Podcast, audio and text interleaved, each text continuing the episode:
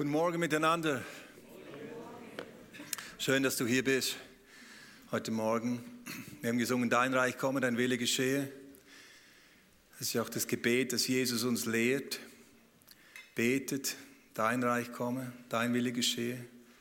Dein Name werde verherrlicht im Himmel und auf Erden. Ich denke, das tun wir nochmals jetzt und beten es ganz bewusst über deinem Leben. Ralf hat ja schon gesagt, leg deine Hand auf, deine, auf dein Herz und wir beten das.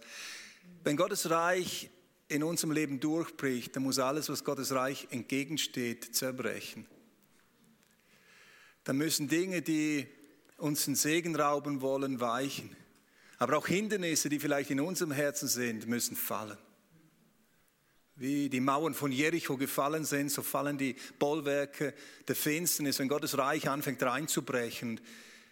Jesus hat uns den Zugang geschaffen zur Gemeinschaft mit Gott und zur Gemeinschaft mit ihm.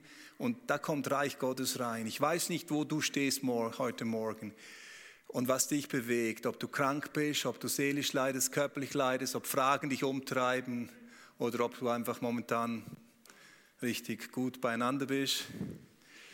Aber lasst uns doch gemeinsam aufstehen und beten, dass Gottes Reich in stärkerer Art und Weise durchbricht in unseren Leben, in unseren Situationen, in unseren Umständen. Jesus ist Sieger, er ist der König. Lass uns seinen Namen erheben. Und in freier Tasche hebe einfach deine Hand hoch und erhebe Jesus, den Siegesnamen Jesu. Herr, wir preisen dich, dass du der König bist, der Herr der Herrlichkeit. Über allen Mächten der Finsternis hast du triumphiert. Dein Wort sagt, du hast die Mächte der Finsternis öffentlich zur Schau gestellt am Kreuz von Golgatha. Sie sind entmachtet, Herr, und wir haben freien Zugang. Ich danke dir, Heiliger Geist, für deine Gegenwart heute Morgen hier. Wir beten, dass Dimension des Reiches sich jetzt sichtbar unter uns, Herr, offenbaren. Vater, wir beten für die Kranken unter uns, die körperlich oder seelisch leiden.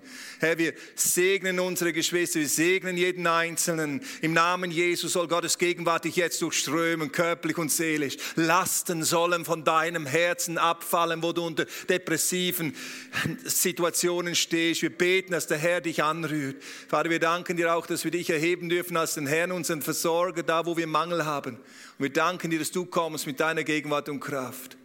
Herr, wir preisen dich, dass wir diesen Gottesdienst in deine Hände legen dürfen. Und wir bitten dich, Heiliger Geist, wirke du, Herr, tiefer hinein in unser Leben. Herr, wir wollen sehen, wie du, Herr, mit deiner Kraft kommst, mit deiner Herrlichkeit.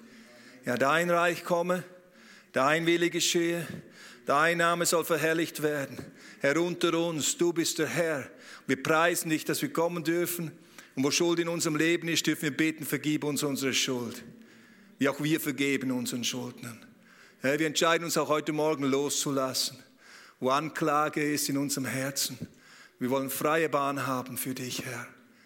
Und so bete ich um deinen Segen, Vater, über uns und deiner Kraft, Herr. Ich danke dir auch, dass du, Herr, jetzt wirkst durch dein Wort und nachher im Abendmahl, Herr. Ich preise dich für deine Gegenwart. Du bist gut. Amen. Amen. Ehre sei Gott. Halleluja. Es ist gut, dieses, diesen Zugang zu haben und diesen Zugang zu Jesus auch wirklich in Anspruch zu nehmen. Es ist unsere Hoffnung, mitten in allen Kämpfen, mitten in allen Herausforderungen zu wissen, dass wir einen lebendigen Gott haben, der uns zur Seite steht. Und das ist gut. Wir haben eine neue Themenreihe, die wir heute beginnen im Advent. Wir haben sie überschrieben mit Wegbereiter. Und Wegbereiter sind Menschen, die bereit sind, sich auf Gott einzulassen und sich von Gott formen lassen und gebrauchen lassen. Das sind Wegbereiter Gottes mitten in dieser Welt, wo Gott durch diese Menschen wirkt, um einen Weg für andere Menschen zu bereiten, Gott zu erkennen. Gott zu erkennen und Gott zu erleben.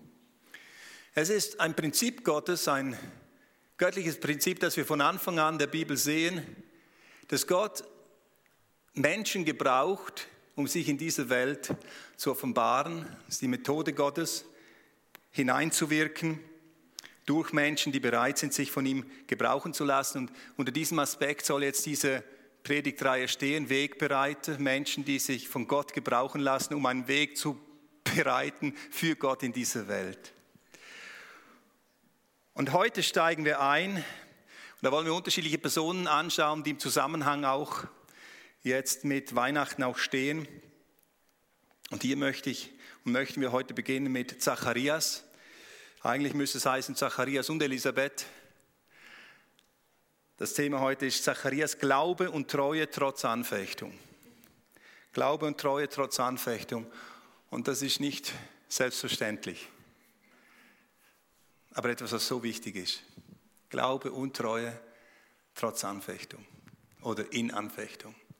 Herr, ich danke dir jetzt, dass du dein Wort segnest und mit deiner Kraft gegenwärtig bist, unser Herzen öffnest, dass wir hören können, was du uns sagen willst. Wir danken dir für dein Wirken, dein Wort kommt nicht leer zurück. Wir geben dir die Ehre. Amen. So, lass uns einsteigen, Lukas 1, Vers 5 bis 7, und dort lesen wir Folgendes. Es war in den Tagen des Herodes, des Königs von Judäa, ein Priester mit Namen Zacharias aus der Abteilung des Abia und seine Frau war aus den Töchtern Aarons und ihr Name war Elisabeth. Beide aber waren gerecht vor Gott und wandelten untadelig in allen Geboten und Satzungen des Herrn. Und sie hatten kein Kind, weil Elisabeth unfruchtbar war. Und beide waren in den Tagen weit vorgerückt. Ja, wenn man das jetzt mal so liest, scheint dieser Text zunächst einmal relativ unspektakulär, oder? Aber als ich mir so Gedanken gemacht habe über diesen Text und über Zacharias und Elisabeth, merkte ich, was für eine Power in diesem Text ist. Und was für Wegbereiter Zacharias und Elisabeth doch waren. Auf diesen ersten Blick recht unscheinbar, bescheiden. Aber dann wird es deutlich, wenn wir tiefer reingehen, was hier für eine tiefen Dimension drin ist. Eine tiefen Dimension echten Glaubens in Treue trotz Anfechtung.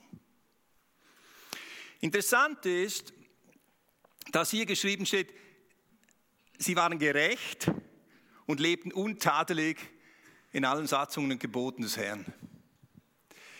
Was zunächst einmal, darauf möchte ich nachher noch äh, ein bisschen ein, tiefer eingehen, aber zunächst einmal möchte ich festhalten, was ich interessant finde, ist, dass hier nicht nur Zacharias genannt wird, sondern Zacharias und Elisabeth. Diese beiden werden hier erwähnt und nicht nur Zacharias allein. Es ist ja nachher quasi, der Fokus ist ja dann auf Zacharias, wie er im Tempel ist und wie er die Vision Gottes kriegt durch den Engel und so weiter und so fort. Aber hier im Eingang steht Zacharias und Elisabeth, beide waren untadelig und lebten in den Geboten und Satzungen des Herrn. Hier sehen wir und wird uns ein Ehepaar vor Augen geführt, welches eins ist in ihrer Ausrichtung auf Gott und den Weg Gottes. Das, was so unspektakulär hier so mit ein paar Sätzen geschrieben steht, ist absolut spektakulär. Ich möchte sagen, es ist herausragend, wenn du ein bisschen tiefer hineinschaust. Ein Ehepaar, das gemeinsam unterwegs ist auf dem Weg des Herrn. Und was wird hier über dieses Ehepaar gesagt? Sie waren gerecht und untadelig. Auch das ist eigentlich herausfordernd. Hier wird gesagt, sie waren gerecht und untadelig, lebten in allen Geboten und Satzungen des Herrn. Wie kann man gerecht sein vor Jesus? Es ist das Zeugnis des Evangeliums hier. Diese zwei, sie waren gerecht vor Gott. Aber sie haben die Erlösung in Jesus noch gar nicht empfangen. Wie kann denn das sein? Geht das überhaupt? Was meint die Bibel denn hier damit, wenn sie jetzt dieses Ehepaar, diese zwei Menschen, Zacharias und Elisabeth, die Wegbereiter Gottes in dieser Welt sind? Was meint hier die Schrift, wenn sie sie als gerecht und untadelig bezeichnet? Ich möchte hier ein paar Gedanken weitergeben was ich denke, was sehr wichtig ist, was wir äh, uns vor Augen führen können. Das erste ist, ihr Leben war ganz auf Gott hin ausgerichtet. Und schon das ist keine Selbstverständlichkeit. Ich meine, Zacharias und Elisabeth aus dem priesterlichen Geschlecht, beide, sie wussten um diesen Bundesgott, der das Volk aus Ägypten befreit hat, der mächtig gewirkt hat, Erlösung geschaffen hat, sie durch das Meer geführt hat und dann zum Sinai, zu diesem Berg, wo dieser Gott mit diesem Volk einen Bund schloss. Bundesvolk. Und sie wussten, dass sie Teil dieses Bundesvolkes sind, dass sie Nachkommen Abrahams sind, dass sie zu Israel gehören, dass sie zum Bundesvolk gehören. Und Bund bedeutet zentral und vor allem Beziehung. Das Bild, was auch im Alten Testament schon für das Bundesvolk Israel verwendet wird, ist das Bild der Ehe. Ehe als Bund. Aber das bedeutet, Bund bedeutet Beziehung und diese Beziehung kannst du leben oder eben nicht leben.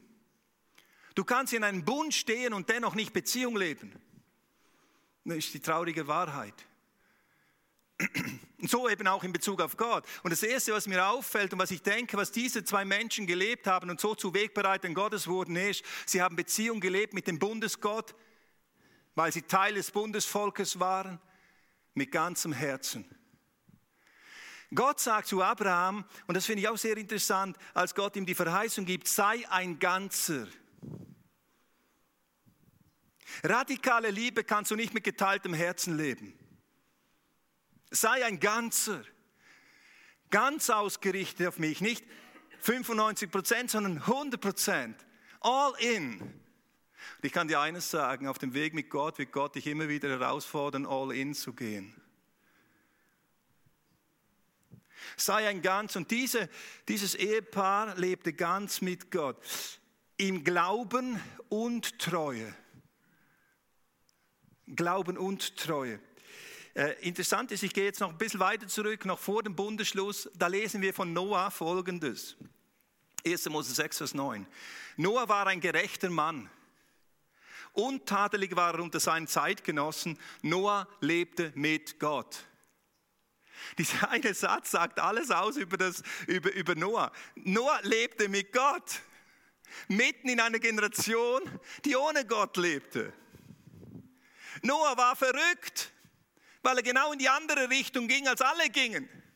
Und Noah wurde verlacht, weil sie nicht verstanden, was dieser Noah tut. Aber Noah lebte mit Gott. Sei ein Ganzer. Und ich glaube, das meint hier dieses untadelig und gerecht sein, nicht fehlerlos. Manchmal haben wir so diesen Blick drauf, ja, du musst fehlerlos sein. Nein, sei ein Ganzer. Sei ein Ganzer. Nicht hinkend auf zwei Seiten, sondern ein Ganzer. Das ist das Erste. Sie lebten ganz mit Gott, ganz auf, ausgerichtet auf Gott. Und das Zweite ist, sie lebten im Gehorsam gegenüber Gott untadelig in allen Geboten und Satzungen des Herrn.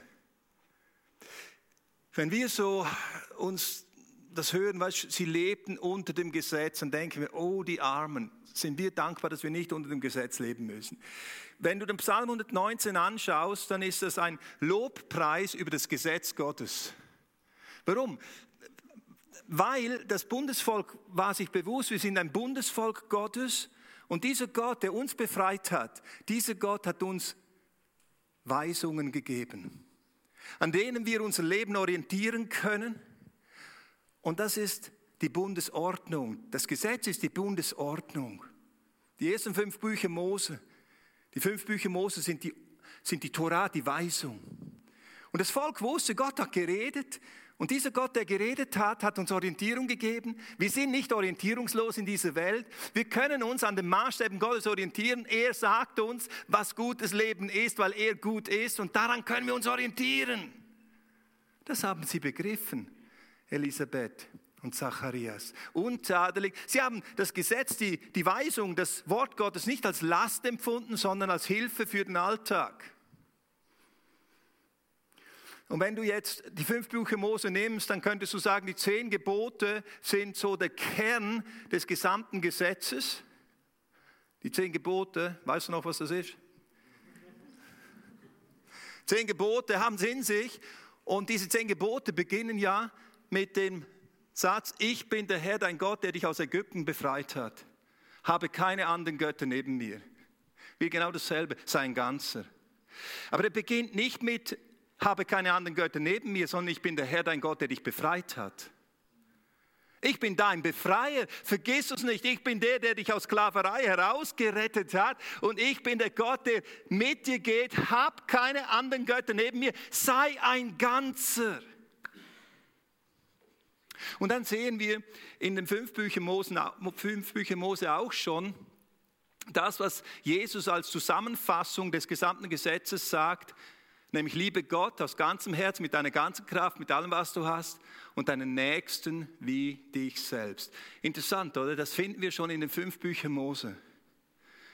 Doppelgebot der Liebe findest du in 5. Mose 6, Vers 5, liebe Gott von ganzem Herzen und so weiter und so fort. Und 3. Mose 19, Vers 18, liebe deinen Nächsten wie dich selbst. Und Jesus sagt zu einem Pharisäer, der zu ihm kommt, sagt er, tu dies und du wirst leben. Elisabeth und Zacharias haben die Weisung des Herrn nicht nur gehört, sie haben sie zu Herzen genommen. Als jemand, der ganz auf Gott ausgerichtet ist, haben sie sich diesen Weisungen zugewandt und ihr Leben auf diese Weisungen eingestimmt. Sie wollten das tun, was Gott sagt, denn ihr Herz war ganz bei Gott, gehorsam. Und das Dritte ist, sie lebten nicht nur in Ausrichtung auf Gott und im Gehorsam gegenüber Gott, sondern sie lebten auch wirklich im Glauben an Gott. Das bedeutet, sie rechneten mit diesem Gott in ihrem Alltag. Das wird deutlich, wenn wir schauen, was der Engel zu Zacharias sagt. Als Zacharias dann im Tempel war, hat er eine Erscheinung, ein Engel kommt zu ihm. Oh, ich wünschte mir manchmal auch, dass wir das so regelmäßig hätten. Weißt? Das würde so vieles verändern. Mal so ein Engel auftauchen würde. Du müsstest nicht mehr über die Furcht des Herrn reden, wenn nur einmal ein Engel kommen würde. Ja, ja, schon da. Herr, öffne die Augen. Also äh, du sagst, sie sind da. Ja, sie sind da, sie sind immer da, sie umgeben uns. Aber wie leben wir? Es war, ist klar, logisch, logisch sind sie da. Ja, logisch ist Gott allmächtig. Ja, klar ist Gott allgegenwärtig. Ja, klar, aber wie leben wir? Und dass Zacharias mit dem lebendigen Gott auch in seinem Leben rechnete, wird dann eben in dieser Scheinung des Engels deutlich. Der Engel sprach zu Zacharias, Vers 13, Fürchte dich nicht, Zacharias, denn dein Flehen ist erhört und Elisabeth, deine Frau, wird dir einen Sohn gebären und du sollst seinen Namen Johannes nennen. Dein Flehen ist erhört worden. Wir haben gesehen, dass Zacharias und, und, und Elisabeth weit vorgerückt waren im Alter. Das waren nicht mehr die Jüngsten. Und Elisabeth war unfruchtbar, sie konnte keine Kinder kriegen. Und hier sehen wir eines, offensichtlich hat Zacharias das täglich immer wieder zu Gott gebracht. Du bist der allmächtige Gott. Du hast Sarah ein Kind geschenkt. Du bist der, der die Unfruchtbaren fruchtbar macht. Oh Gott, ich komme zu dir, meinem Bundesgott, und ich bringe dir meine Herzenssehnsucht. Schenk mir einen Sohn. Jahr für Jahr hat er gebetet und er gerechnet mit diesem Gott, von dem es heißt in Jeremia 32, Vers 27, unserem Gott ist kein Ding unmöglich. Dieser lebendige Gott schafft Neues, er schenkt Neues, er schafft Leben. Und mit diesem Gott hat Zacharias gerechnet. Gebet zeigt ja auch, was wir Gott zutrauen. Es ist Beziehung mit diesem Gott, den wir vor Augen haben, der allmächtige Gott und zu dem wir kommen. Und Zacharias lebt im Glauben mit Gott. Glaubensvoll. Er vertraute ihm. So, und jetzt komme ich zum ersten Schritt. Was bedeutet dies nun jetzt für uns? Wenn Jesus in deinem Leben ist, dann lebst du im neuen Bund. Das Alte Testament verheißt uns, wie Gott sagt zu Jeremia, ich werde einen neuen Bund stiften, ich werde ihre Sünden vergeben, ich werde sie zu meinem Bundesvolk machen, ich werde die Sünden wegwischen, ich werde ihnen ein neues Herz geben, ich werde ihr steinernes Herz wegnehmen und ich werde Wohnung nehmen bei ihnen, ich werde ihnen meinen Geist geben. Das war die Hoffnung des Bundesvolkes, das war auch die Hoffnung von Zacharias und Elisabeth, aber sie lebten noch nicht da drin. Aber durch Jesus leben wir im neuen Bund. Er starb für uns am Kreuz, hat alles weggetan, was uns hindert, in Beziehung mit ihm zu kommen und wir dürfen in Gemeinschaft mit Gott leben. Bund, Beziehung. Beziehung. Es wird auch im Abendmahl deutlich, dieser neue Bund. Aber was mir hier zuerst mal wichtig ist, dass wir tiefer verstehen, dass es um Beziehung geht, dass es um Gemeinschaft mit Gott geht.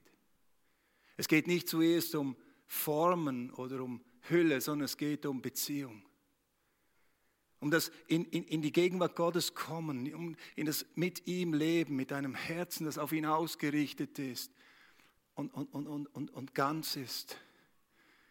Jesus, ich danke dir, dass ich kommen darf zu diesem Thron der Gnade, in deine Gegenwart. Herr, du bist hier und ich komme zu dir. Und ich öffne mein Herz, ich mache den Weg frei, dir zu begegnen. Ich möchte dich sehen, Jesus. In deiner Gegenwart sein, Jesus. Und es ist gut, bei dir zu sein. Aber Vater, aber Vater. Wenn wir verstehen, was für eine Gnade uns gegeben ist, was für ein Geschenk uns gegeben ist, dass wir mit Gott leben dürfen. Und zwar jeden Tag und jeden Atemzug, den du machst, kannst du in Gemeinschaft mit Gott stehen. In der Nacht, wenn du aufwachst und die Gedanken sich drehen, kannst du in die Gegenwart des Herrn gehen, kannst in deinem Bett liegen und sagen, Herr, hier bin ich, mein Herz ist unruhig in mir, ich schaue auf zu dir, meine Hilfe kommt von dir, ich brauche deine Gegenwart. Und ich komme im Glauben in deine Gegenwart im Alltag, wenn du am Arbeiten bist, du darfst mit diesem Gott in deinen, in deinen Job hineingehen, in deine Familie hineingehen, in deine Herausforderungen hineingehen. Dieser Gott, er ist bei dir. Immanuel, Gott mit uns. Halleluja. Immanuel, Gott mit uns, aber sind wir mit Gott?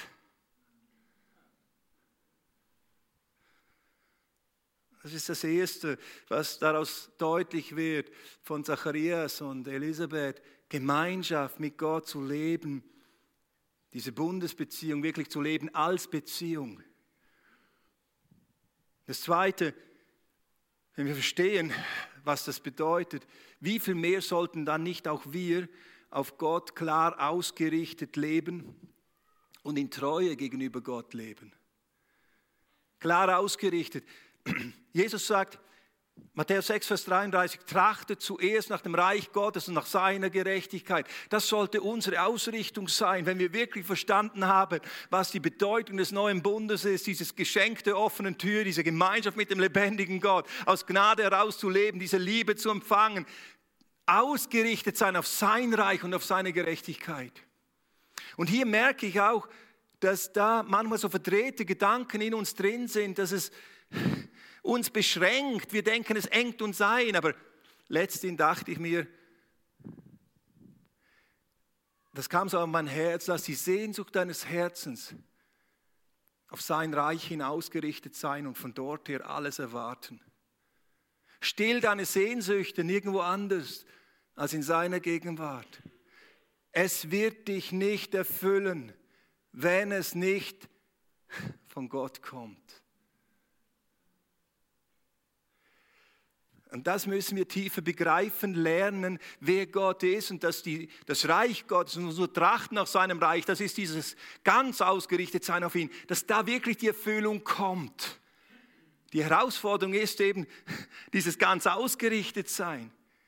Da gibt es so viele Dinge, die unser Herz wegziehen wollen von diesem ganz ausgerichtet sein. Ach, wäre es doch so einfach, wir würden im, im Feuer der ersten Liebe, der Erkenntnis, wo wir Jesus erkannt haben, wow, in diesem Feuer einfach automatisch laufen. Ist es eben nicht so, sondern wir sind in dieser Welt und hier gibt es so vieles, was auf uns eindringt, so vieles, was in uns Sehnsüchte weckt und Begehren auslöst. Aber hey, stehen bleiben, in die Gemeinschaft mit ihm kommen und sagen, Jesus, dein Reich ist meine Sehnsucht und da ist meine wirkliche Erfüllung. Und Jesus sagte da auch, und alles, was ihr benötigt, wird euch zufallen. Egal, was du in deinem Leben an, an Sehnsüchten, an Herzenswünschen und so weiter hast, wenn du wirklich mit ganzem Herz auf Gott ausgerichtet bist und dich von ihm erfüllen lässt, dann wird in deinem Mangel drin Gott diesen Mangel ausfüllen. Er wird dir geben, was du brauchst, nicht unbedingt geben, was du dir wünschst, weil manchmal ist das, was wir uns wünschen, nicht das, was wir brauchen.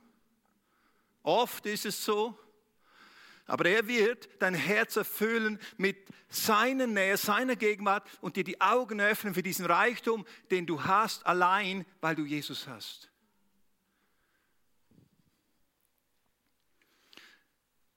Ganz auf ihn ausgerichtet und in Treue gegenüber Gott leben. Treue und Glauben Das wurde mir nochmal so deutlich bewusst, als ich so mir das Wort vor Augen geführt habe, ist dasselbe Wort. Pistis. Glaube und Treue ist dasselbe Wort, sind keine zwei unterschiedlichen Worte. Also wenn du sagst, ich glaube an Gott, aber du bist nicht treu gegenüber Gott, glaubst du nicht an Gott. Gott ist uns gegenüber unverbrüchlich treu. Warum? Weil er Liebe ist. Und diese Liebe Gottes ist nicht geteilten Herzens, sondern voll und ganz. Und gerade das zeigt uns ja das Kreuz von Golgatha. Das ist radikale Liebe, die sich voll verschenkt, damit du und ich bei ihm sein können, ungeteilt in seiner Gegenwart. Glaube und Treue gehören zusammen. Und das kennzeichnet ja auch, was Liebe ist. Das Vertrauen in den anderen und die Treue in der Beziehung, die diese Beziehung schützt. In Römer 3, Vers 3, das schreibt Paulus, was denn? Wenn einige untreu waren, wird etwa ihre Untreue die Treue Gottes aufheben, das sei ferne. Und hier steht das Wort, das man für Glauben verwendet. Es ist dasselbe. Was denn? Wenn einige untreu waren, ungläubig waren, wird das etwa Gottes Treue, Gottes Glauben, Gottes Vertrauen, wird das aufgelöst werden? Es ist dasselbe Wort, weil es mit Beziehung zu tun hat. Glaube hat mit Beziehung zu tun und nicht mit irgendwelchen Bekenntnissen, die wir absolvieren, sondern mit einem Lebensstil, den wir führen. Abraham blieb nicht in, in, in, in, Mesopotamien und hat gesagt, wow, der Herr hat zu mir geredet, ich glaube das, sondern Abraham hat sich auf den Weg gemacht. Wegbereiter machen sich auf den Weg im Glauben und der Treue mit Gott und zu Gott. 1. Korinther 1, Vers 9. Dort schreibt Paulus, denn Gott ist treu, wiederum dasselbe Wort, durch den ihr berufen seid zur Gemeinschaft, Beziehung seines Sohnes Jesus Christus, unseren Herrn. Wir müssen verstehen, dass Glaube und Treue sich gegenseitig bedingen. Du kannst nicht in Lebensgemeinschaft mit Gott leben, wenn du geteilten Herzens bist. Du brichst die Beziehung durch Untreue, den Bund durch Untreue, wenn dein Herz sich anfängt, auf andere Dinge auszurichten.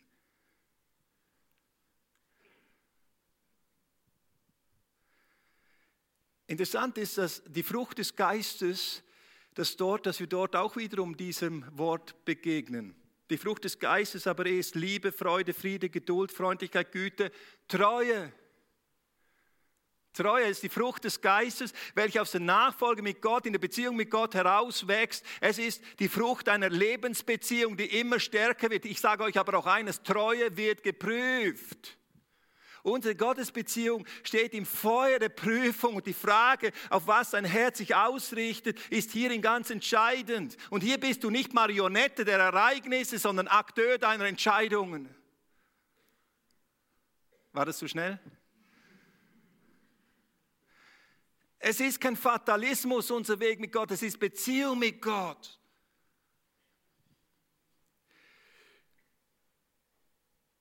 Und daher, wenn das so ist, wenn wir unseren Glauben in Treue leben, dann ist ganz klar, dass unsere Glaubensbeziehung mit Gott durch den Gehorsam gegenüber Gott gekennzeichnet ist. Das ist logisch.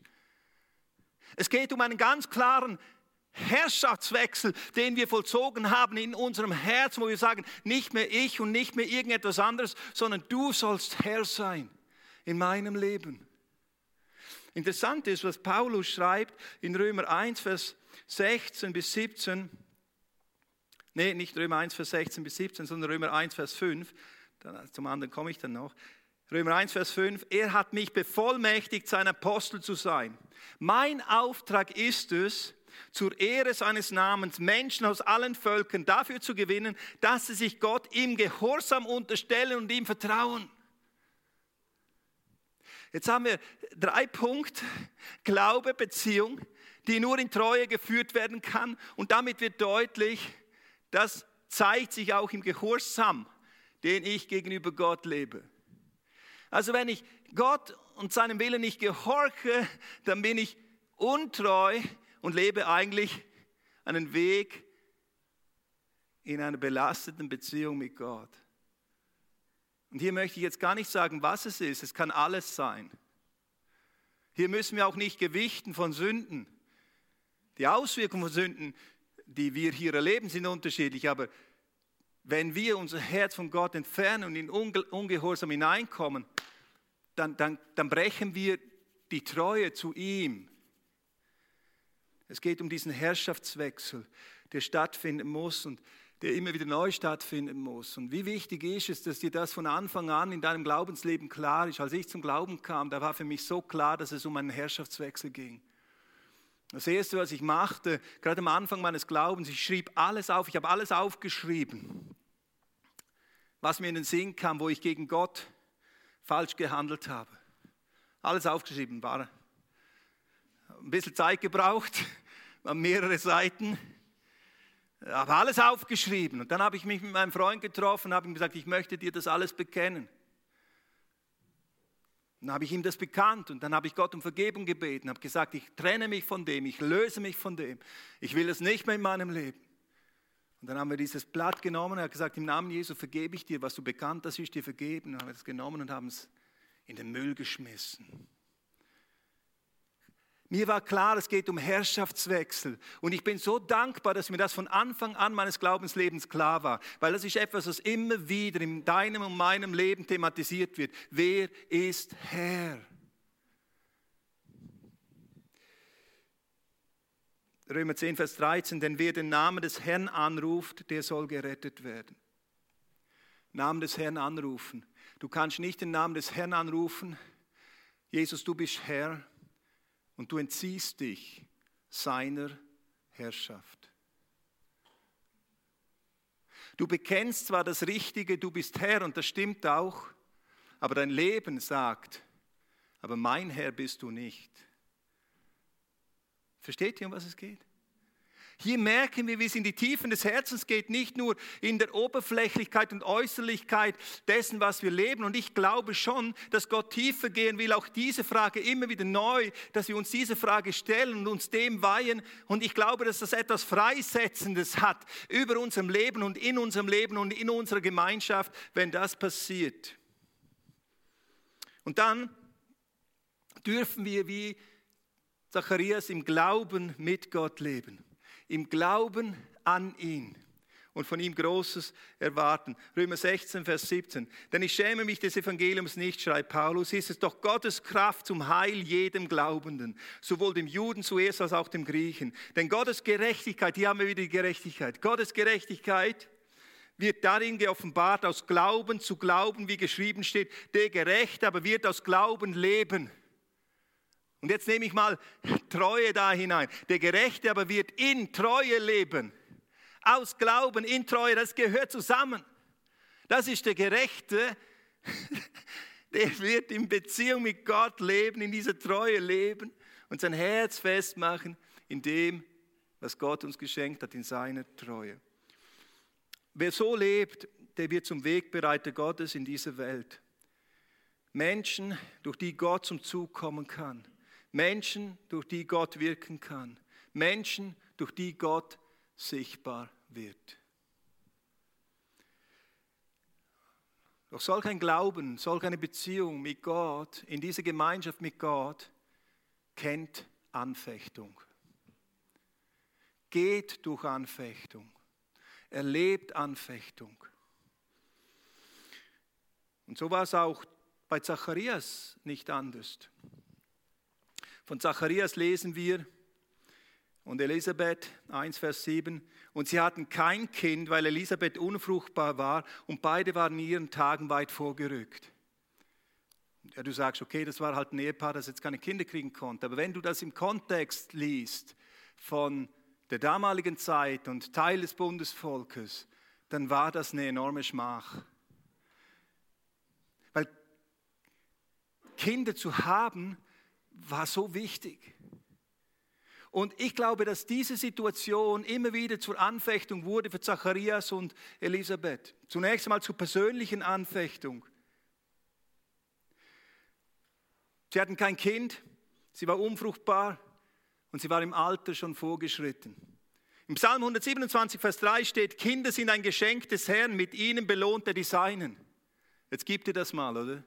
Da ist ein Ehepaar, das ganz ausgerichtet auf Gott lebt, das ungeteilten Herzens mit Gott lebt, das alles Herr, dem Herrn unterordnet, auf seinen Wegen lebt, das im Glauben auch lebt und so weiter und so fort. Und jetzt, Herr, Kinder sind doch ein Geschenk von dir. Und warum habe ich das nicht? Das kann zu einer tiefen persönlichen Anfechtung werden. Das sind so diese Fragezeichen in unserem Leben, die wir nicht beantworten können. Warum geschieht mir das? Warum kommt das jetzt in mein Leben hinein? Gott, lebe ich nicht mit dir und es ist dir verborgen, was... Es ist ein Fragezeichen, das sich zutiefst erschüttern kann. Aber dann ist es ja nicht nur so in, in der Anfechtung, dass du manchmal persönlich durch Anfechtung gehst, sondern da hast du dann auch noch Fromme um dich herum, die dann auch noch kommen, oder?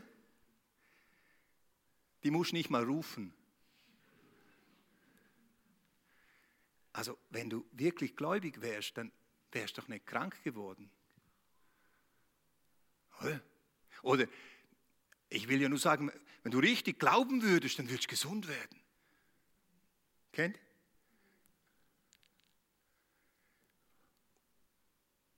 Und Elisabeth kannte diese Anfechtung auch.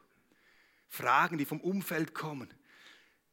Als, äh, jetzt switche ich ein bisschen vor zu, zum Engel, der der Maria begegnet und dort äh, sagt der Engel zu Maria, Lukas 1, Vers 36, und siehe, Elisabeth, deine Verwandte, auch sie erwartet einen Sohn in ihrem Alter und dies ist der sechste Monat bei ihr, die unfruchtbar genannt war. Elisabeth wurde unfruchtbar genannt. Stell dir das mal vor, gib dir das mal. Du selber bist in dieser Anfechtung drin, sagst, Herr, wir leben noch ganz ausgerichtet auf dich. Warum haben wir das nicht? Warum haben wir kein Kind, oh Gott? Aber sie blieben dran und dann wurde sie für andere, na schau, das ist Elisabeth, die Unfruchtbare. Manchmal geht es auch anders, oder? Hey, schau mal, das ist Elisabeth, die Unfruchtbare.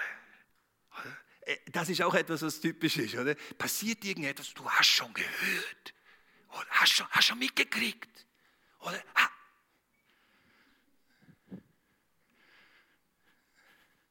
Unmöglich.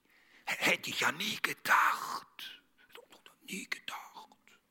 Oder du sag mal, wie, wie, wie geht's denn dem eigentlich so? Liebsten würde ich sagen, frag ihn doch selbst.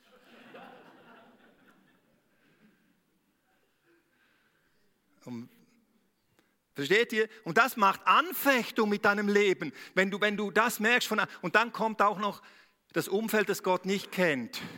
Aber sag mal, du glaubst doch an Gott und du sagst doch, dieser Gott ist Schöpfer des Himmels und der Erde.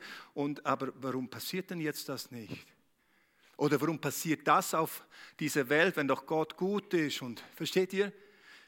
Das kann zur Anfechtung des persönlichen Glaubens kommen und ich denke, Zacharias und Elisabeth waren in tiefen Anfechtungen, immer wieder drin, aber das war sicherlich ihre Hauptanfechtung.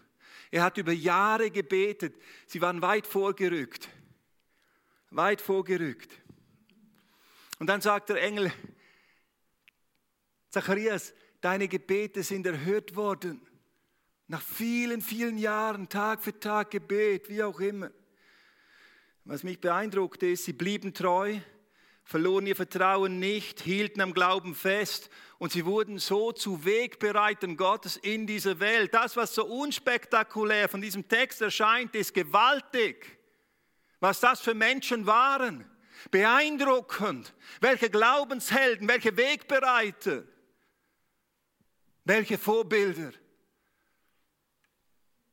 Und Gott erhörte ihr Gebet, formte sie auf diesem Weg und rüstete sie zu rüstete sie zu. Und der Engel sagt, und Elisabeth wird schwanger werden und sie wird einen Sohn gebären und du sollst seinen Namen Johannes nennen. Johannes bedeutet, Gott ist gnädig. Und dieser Johannes, der dann empfangen wurde von Elisabeth, war Johannes der Täufer der ist uns schon markanter vor Augen. Und Johannes der Täufer, was für eine Person, wo er mit Kamelhaas und eine prophetische Dimension und so steht da, mutig, kompromisslos. Johannes der Täufer, der da ruft zur Umkehr und sagt, kehrt um. Und dann kommen die Pharisäer und Schriftgelehrten und dieser Typ mal mit Bart und so, richtig prophetische Gestalt, sagt, ihr Ottern gezücht, was kommt ihr her? Kehrt um und tut Buße und bringt der Buße würdige Frucht, bevor ihr hierher kommt und euch taufen lassen wollt. Ich kann mir vorstellen, seine Augen, sie funkelt. halt ein richtiger, ja, darf man ja schon gar nicht mehr sagen, oder? Mann, was ist das eigentlich, oder? Ja. Auf alle Fälle war er kein Es. Und dann, und dann, wie, wie, wie stark, wie stark. Dieser Johannes der Täufer wurde dann verhaftet, weil er auch Herodes kritisiert hat. Dieser König Herodes kritisiert hat, der nach, der Sohn jetzt von dem, der dann da war. Und er sagt, es ist nicht richtig, dass du diese Frau hast. Das ist keine richtige Geschichte hier. Und letztendlich landete sein Kopf auf, einer, äh, auf einem Tablett. Wegbereiter Gottes. Dieser Johannes des Täufers ist uns schon ein, ein Bild, aber wer ist äh, Zacharias und, und, und, und Elisabeth? Das sind die Eltern von Johannes. Das sind die Eltern von Johannes. Johannes wuchs bei diesen Eltern auf. Und das war zentral wichtig für seine eigene Lebensbestimmung. Hier lernte Johannes, was es heißt, zu glauben und im Glauben mit Gott zu leben. Hier lernt Johannes, was es heißt, wirklich treu zu sein. Hier lernt es, was es heißt, ganz ausgerichtet auf Gott zu leben. Hier lernt es, was es heißt, im Glauben mit Gott zu leben. Und das ist das, was ihn im tiefsten Innen zugerüstet hat für den Auftrag, den er nachher hatte, um das überhaupt durchzustehen, was auf ihn zukam. Welche Anfechtungen hast du? Worin stehst du momentan? Bist auch du in deinem Glauben angefochten? Was will dir momentan den Glauben rauben? Dein Vertrauen in Gott erschüttern? Wir wissen nicht, wohin uns unser Weg des Glaubens führt. Wir wissen nicht, was noch alles auf uns zukommt und was vor uns steht. Aber wir wissen eines, Gott ist treu. Und Gott ist gnädig. Er lässt dich nicht im Stich. Und selbst wenn wir untreu waren oder untreu sind, bleibt er treu. Und in seiner Treue öffnet er uns immer wieder einen Weg zurück zu ihm. Das ist unser Gott. Das ist unser Gott. Lasst uns Zacharias und Elisabeth zum Vorbild nehmen. Ihr Glaube und ihre Treue zu Gott wurden geprüft. Aber dennoch waren sie klar auf Gott ausgerichtet, lebten im Gehorsam gegenüber Gott und vertrauten Gott, dem kein Ding unmöglich ist. Solche Menschen werden zu Wegbereitern Gottes, durch die Gott wirken kann. Denn solche Menschen werden aufgrund ihres Glaubens, in ihrer Treue, auf ihrem Weg in der Gemeinschaft mit Gott geformt und Gott ist mit ihnen. Emmanuel, Gott mit uns. Amen. Amen. Ich darf jetzt Bernd bitten, er wird uns ins Abendmahl führen.